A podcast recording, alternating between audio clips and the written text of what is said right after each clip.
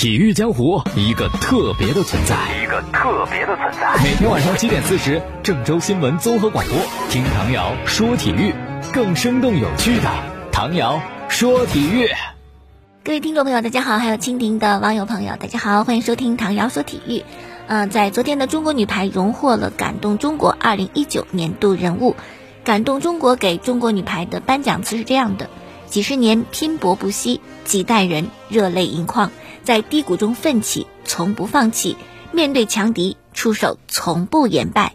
你们的身影是民族性格的缩影，你们的脚步是一个国家成长的历程。奏国歌，升国旗，你们超越了体育，是国家的英雄。大家对中国女排有什么样的记忆呢？你要我说，现在对中国女排的记忆就是女排姑娘颜值好高，张常宁啊，惠若琪啊，长得都非常的漂亮。然后就是我们的爸爸妈妈、父母辈。他们对中国女排呢非常的喜爱，就是他们心中的大明星，是他们心中的英雄。每个人什么绰号，打什么位置，什么样的技术特点，也是如数家珍。当年他们追星也追得很厉害呢。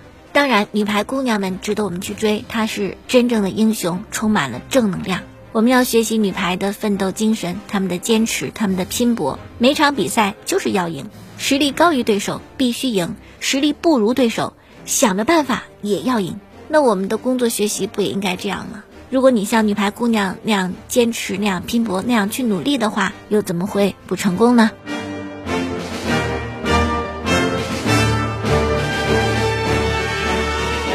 好了，继续来说一件事，就还在昨天啊，有一场民间的比赛，六十八岁的浑元形意太极掌门马保国，三十秒的时间里。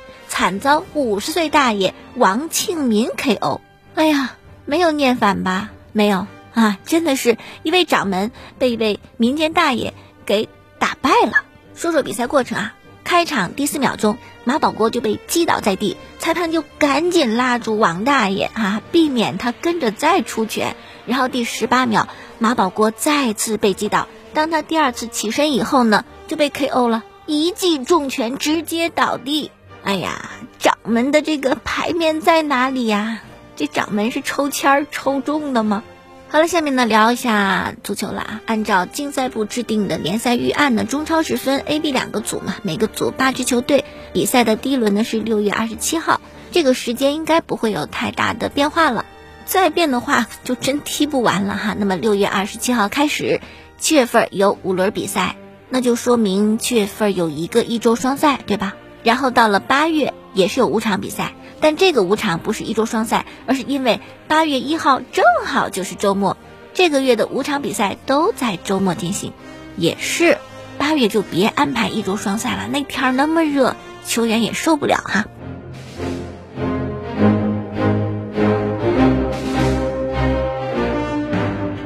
然后接下来到了八月三十号进行完第十一轮的比赛以后呢。中超进入第一个间歇期，因为国际足联在九月一号到八号期间安排了 A 级比赛日嘛，那就等于国家队踢比赛，而中超的其他球员就可以缓一缓。当这个间歇期结束以后呢，是联赛在九月十一号重新开始，那么这个月呢就只有三轮比赛，打到九月二十七号结束第十四轮。那么按照竞赛部制定的计划呢，到这轮以后呢，就打完了常规赛的小组赛，将产生争冠组和保级组。而这个常规赛结束以后呢，又迎来国家队四十强的比赛，联赛呢再次进入间歇期，一直到十月十六号吧进行季后赛。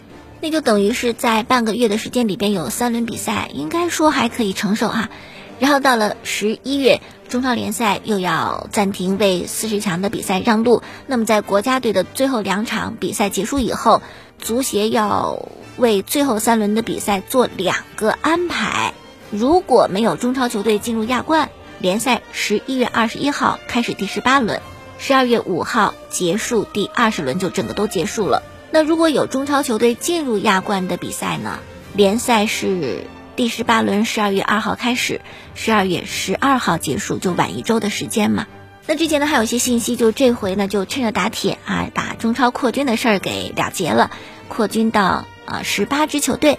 但今天的消息，足协否认了提议过二零二零年中超扩军，说这得慢慢来啊，要稳步发展。其实呢，联赛扩军真的是足协的既定方案。好早几年啊，足协就说扩军、扩军、扩军，而且都把那个日程安排程序都给想好了。比如说啊，二零一九赛季中乙扩军到三十二支，二零一九赛季开始中甲也扩军，二零二零年十八支，二零二一年中甲就二十支球队。然后呢，从二零二一赛季开始中超扩军，二零二二赛季十八支，不断的就是扩大规模嘛。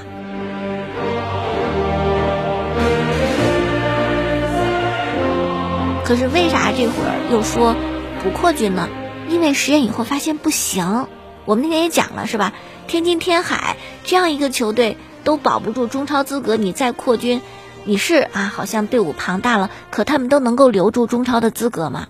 刚扩了第一年啊，一年以后发现，哎呦，三四支球队没有中超资质，达不到中超资质了啊，得把他们退回去。你这扩军不就跟玩儿似的？特别你像从一八赛季开始，中乙的生存就非常的困难，一九赛季就更严峻了，好多球队就退出了。所以说呢，现在足协就觉得应该是要在财务健康以及低级联赛比较稳定的情况下，再进行中超的扩军。好了，说说欧洲的联赛，德甲呢是欧洲五大联赛率先开始的，在今天凌晨，拜仁客场二比零战胜了柏林联盟，这样呢继续可以保持四分的领先优势。穆勒先进球，但被判无效。然后呢，格雷兹卡造点，点球是莱万主罚的。哦，好稳当！我觉得莱万多夫斯基他的球风就稳，特别让人相信，哈 值得信任。这点球要是给梅西，我就觉得只有一半的概率能进哈。然后下半时呢，帕瓦尔头球破门得分，这样呢，拜仁就是二比零获胜。比赛是空场进行的，不能球迷去看。但有的球迷他真的呀，心里边，哎呀，百爪挠心。在家里坐不住，就想去现场看一看，但球场又不让进，怎么办呢？一位球迷想了办法，就是拜仁跟柏林联合的这场比赛啊，开赛前不久，一位球迷爬到了柏林联合主场边上一棵十二米高的树上，爬树看球，他还真成功了，看了一小会儿。可是呢，德甲的安保也是非常的好的，大约有四百名的警察，就是对这种啊躲在球场边看球的什么现象进行管理和搜查。很快就发现了嘛，哎，树上下来下来，然后就把他给带走了。据说呢，警方要检查他的身份。至于这个球迷会不会被指控啊，就不太了解了。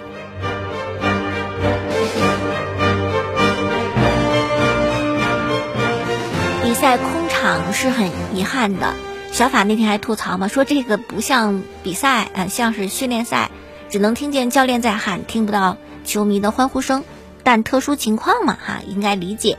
可是空荡荡的球场啊，空荡荡的看台，可能大家心里边确实感觉有点不太对劲儿哈，缺点什么？怎么办呢？科隆俱乐部想一好办法，他们的工作人员呢，用了四个小时完成一幅很震撼的作品，就把科隆队的主场球衣都铺在了座椅上，有的还系上了围巾。就好像球迷自己来了一样，是吧？我人不能到，我球衣到，球衣代表我的人，哦，真的是很有爱，也很壮观啊。那么德甲的第一场比赛呢，就重启以后的第一场比赛是多特四比零大胜沙尔克零四。这场比赛呢，哈兰德真的是星光熠熠。不过呢，如果巴萨球迷看这场球，他们关心的不是哈兰德，而是沙尔克零四当中的一位后卫，叫做托迪博。托迪博呀，是去年冬天巴萨击败了尤文等等竞争对手，两百万欧元钱倒是不多哈。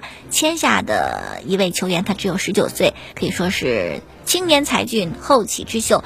为什么签他呢？认为他是皮克的接班人。当然啊，因为年纪还小，还需要经过历练，所以说呢，他没有留在巴萨，是租借到了沙克林斯进行锻炼。到了德甲以后呢，托迪博的出场时间就变得稳定了。在巴萨肯定没有上场机会，到了德甲有哈，出场比较稳定，已经有八次代表沙克林斯出场比赛。那么这次重启之后的鲁尔区德比，应该是他的汇报演出。很多巴萨球迷西甲没得看，看德甲是吧？看看你到底怎么样？哎，开场没多久，托迪博有一个非常漂亮的门前解围，化解了多特的攻势，感觉很棒。可没想到的是，就在这次解围以后，他的表现直线下滑。难道是感受到了压力？先是跟哈兰德发生冲突，被口头警告，然后呢没有防住哈兰德和小阿扎尔，使得人家两个打出精妙的配合。整个进球过程，他就是背景板。哎呦，不用看全场啊，只看了半场。托蒂博的表现，巴萨球迷大失所望。这也没啥天赋，没啥能力呀，这暂时也没看出哪儿好啊。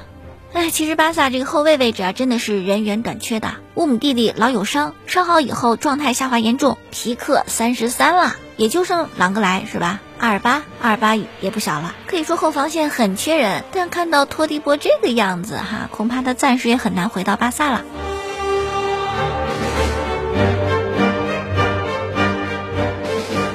好了，说说西甲，他们重启的时间敲定了，就是在六月份，而且呢一周双赛。这次西班牙职业足球联盟和西班牙足协完全达成一致。要说这两个部门就是死对头，你有个什么观点，你有一个什么政策，你出个什么规定，必定那方唱反调。可这回你看，俩人出奇的一致，还不是利益的问题，都想恢复联赛，要不然没钱挣啊。哎呀，看来真的是只有利益是共同的朋友啊。具体来看一看西甲啊。每支球队在两场比赛之间可以休息七十二小时，就是三天啊，也也就等于是一周双赛嘛。那么夏天一周踢两场真的很累啊，气温那么高，也考虑到这个问题，所以说比赛都会在最起码八点以后再踢。当然，这个方案呢是。西足协和西甲的职业足球联盟他们定下来的，还需要等待政府的批准。继续聊点其他的事儿。郜林从恒大到了深圳，而且深圳运气还挺好，有可能回到中超，是吧？等于郜林没有降级去踢联赛。那么在呃前两天呢，恒大跟深圳进行了热身比赛，一共是踢两场吧，双方都踢平了。可是作为这个深圳队的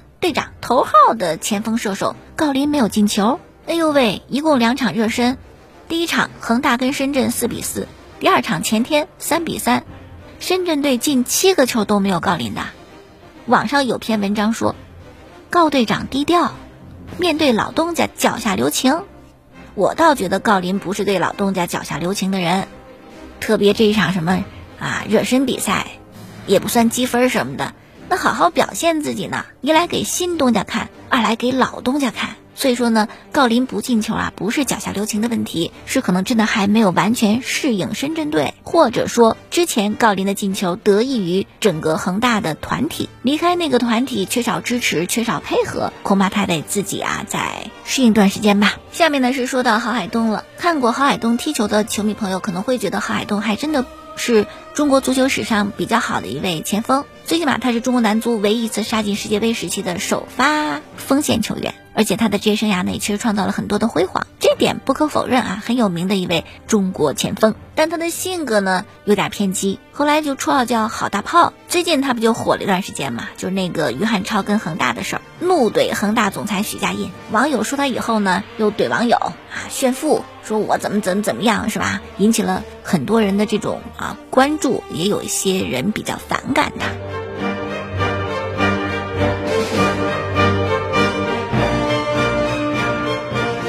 但其实郝海东的性格呢一贯如此，在球员时都是体现的淋漓尽致。比如说当年他跟巴西球星卡洛斯交换球衣那件事儿，那是在二零零二年的日韩世界杯上，中国男足跟巴西分在同一小组嘛，是吧？最后是零比四输了。那跟巴西队踢球，一方面学一学，再一方面可能就是得到球星球衣一个比较好的机会。所以比赛结束以后呢，郝海东就到了卡洛斯身边啊，说想跟你交换球衣。卡洛斯呢，世界知名球星，郝海东他哪里认识是吧？所以说呢，这个交换球衣就完全出于礼貌，而不是惺惺相惜啊，彼此都愿意交换。他就是为了礼貌或者对对方表示尊重。卡洛斯呢，把球衣脱下来给了郝海东，但肯定那个神态显得不是特别热情和积极啊。所以说呢，郝海东收了球以后呢，心里边不是很舒服。据说啊，回到更衣室以后，郝海东直接把这个球衣就给扔了，我都不带走，我原地丢掉。后来过了好多年，又重新提这个事儿。当时接受采访的郝海东就表示说：“我自己当时是亚洲最好前锋啊，你卡洛斯还不见得是南美洲最好前锋吧？有什么看不起我的啊？所以说，在世界杯上，我交换得到的衣服，我后来全扔了。我觉得这衣服没有什么收藏价值。”这话当时引起了轩然大波，都认为郝海东不够尊重人。其实我觉得啊，如果当时卡洛斯的态度明显傲慢。你可以当场拒绝，我不要了。如果你主动要求换球衣，而且拿了回来，我觉得还应该带回来吧。这确实算是一种礼貌。尤其海东说，在世界杯上换的球衣全都扔了，别的球员不见得对你不尊重，没得罪你吗？怎么人家球衣也都扔了不带回来呢？这明显好像你不太尊重别人了。好，今天节目就到这儿，感谢听众收听。过去的节目录音是在蜻蜓 FM 上搜索“唐瑶说球”，每天晚间七点四十，第二天凌晨一点四十播出。在公众号里边搜索。唐瑶说体育，关注我的微信公众号。明天我们再见。